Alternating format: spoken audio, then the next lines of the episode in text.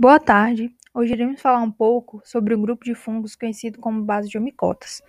Pode-se dizer que esse é o tipo grupo de fungos que mais conhece na natureza, pela sua macroestrutura. Os cogumelos, as orelhas de pau, as ferrugens que às vezes nos deparamos nas plantas são exemplos de base de omicotas. Dessa forma, através dessa discussão, iremos apresentar algumas características bastante importantes desse grupo, que são de extrema importância para a natureza. Aqui comigo se encontram duas estudantes do curso de Ciências Biológicas da Universidade Federal do Delta do Parnaíba, Ana Caroline e Keren Apoc. Vamos dar início à nossa entrevista fazendo algumas perguntas para Keren. Nós sabemos que existem filos organizados em diferentes subgrupos. Quais são os subfilos dos grupos dos bases de omicotas? Bom, Jaine, o grupo dos bases de omicotas, eles podem estar organizados em três diferentes subfilos, sendo eles os puxinomicotina, os tilaginomicotina e agaricomicotina. Os puxinomicotas é o subgrupo onde vão se encontrar as ferrugens. Já o os talaginomicotina, os carvões, e ambos são parasitas de plantas. E outra coisa bastante interessante também que você falou até sobre a importância que, ele, que, que os fungos eles têm para o ambiente e isso realmente é um fato. Por quê? Porque eles atuam na natureza como saprobiontes ou decompositores, né? Os orelhas de pau, por exemplo, que foi um dos fungos que você até citou, ele cumpre um papel bastante importante de decompor a madeira das árvores, né? E é essa a importância desse grupo para a natureza. Dando continuidade aos subfilos, assim como a pucciniomicotina possui a ferrugem e a ustalagiomicotina os carvões, você poderia nos dizer a estrutura de um tipo de Agaricomicete pertencente ao grupo de Agariomicotina e quais são as suas principais características? Bom, um dos tipos de Agaricomicetes que mais conhecemos na natureza são os cogumelos. Sua estrutura é basicamente formada por um chapéu, himênio, anel e chip, volve micélio. O himênio, que vai ser aquela estrutura que estará mais localizada na parte interior do chapéu, é uma estrutura bastante importante para esse fungo, porque vai ser lá que se encontrarão as lamelas, que é onde vão estar as hifas. As hifas dos basidiomicotas, elas têm uma característica bastante interessante por serem septadas com diporos. E esses diporos, eles contêm uma estrutura bastante peculiar aos basidiomicotas, que é denominada de parentossomo. E nessas hifas, que é a parte mais importante, que isso vai contribuir para o processo reprodutivo do fungo, é, estarão presentes os basídeos. Os basídeos eles são fundamentais para o processo reprodutivo desse basidiomiceto, porque é onde vão liberar os basidiósporos, né?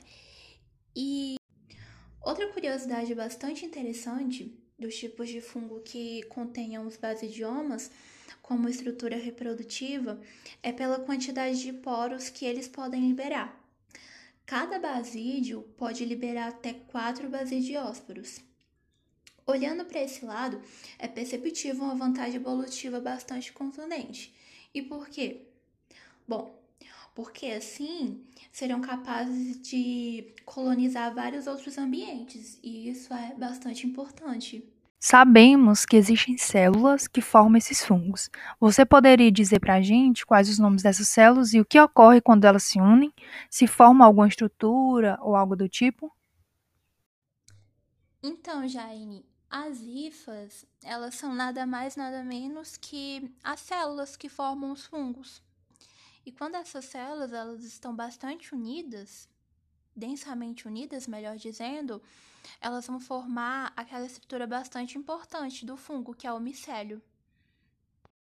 Dando continuidade aqui à nossa entrevista, é, agora direcionado à entrevistada 2, a aluna Ana Caroline, que vai falar um pouco como é realizado o ciclo de vida desses organismos. O ciclo de vida dos basidiomicota é bem simples. Primeiramente, vai ocorrer a cariogamia nos basídeos, que seria basicamente a junção de dois núcleos, e também vai ocorrer a duplicação do genoma. Depois da cariogamia, ocorre a primeira e a segunda divisão meiótica, que seria onde uma única célula vai formar quatro outras células. Mas, de maneira geral, a divisão meiótica nos basídeos ela vai ocorrer em cada ponta dos basídeos. E cada ponta dessa vai receber um núcleo que posteriormente vai formar os basidiósporos. Esses basidiósporos masculinos e femininos, que podem também ser denominados de positivo ou negativo, que são chamados assim quando não é possível identificar se são masculinos ou femininos, eles irão germinar no micélio primário, que esse mesmo micélio vai se associar ao micélio secundário, que depois vai formar uma estrutura dicariótica, que a partir daí vai ser possível formar o basidioma. O basidioma é uma estrutura reprodutiva que contém o basidiocarpo como estrutura. O basidiocarpo é constituído basicamente de micélio, que forma os, basídios, os basídios, que depois vão formar os basidiósporos. E a partir daí é possível perceber que o ciclo de vida dos basidiomicota começa a se repetir. Só que uma informação muito importante sobre os basidiomicota é que eles possuem uma diferença no seu ciclo de vida. Eles realizam apenas reprodução sexuada, diferente dos outros filos do reino fungi. E além disso, a reprodução sexuada ela é essencial para que esses organismos eles possam ocupar novos ambientes, à medida que eles produzem uma grande quantidade de esporos e eles também são bem específicos quanto ao ambiente que eles vão colonizar. Mais uma pergunta aqui para a nossa segunda entrevistada, a aluna Ana Caroline. É, gostaríamos de saber qual seria a aplicação econômica dos Basidiomicota. Assim, os basidiomicota, eles vão possuir um grande aparato enzimático, que pode ser utilizado na produção de alimentos, ou seja, pode ser utilizado também na indústria alimentícia. Além de que esses mesmos aparatos também podem ser aplicados na degradação de compostos xenobióticos, na biorremediação de alguns solos e também no tratamento de efluentes contaminados. E também foi possível descobrir, a partir da degradação da lignina e da celulose, que é realizada por alguns basidiomicetes, que essa degradação pode ser utilizada para que haja a despoluição de alguns ambientes e a degradação de compostos xenobióticos. E também os aparatos enzimáticos, eles permitem a degradação de substratos lignocelulósicos que esses substratos são capazes de decompor a madeira. Sabemos que há tempos os polissacarídeos produzidos por basidiomicetos são utilizados no ramo farmacêutico e alimentício. Você poderia nos dizer os países que os estudos estão mais avançados sobre esse assunto?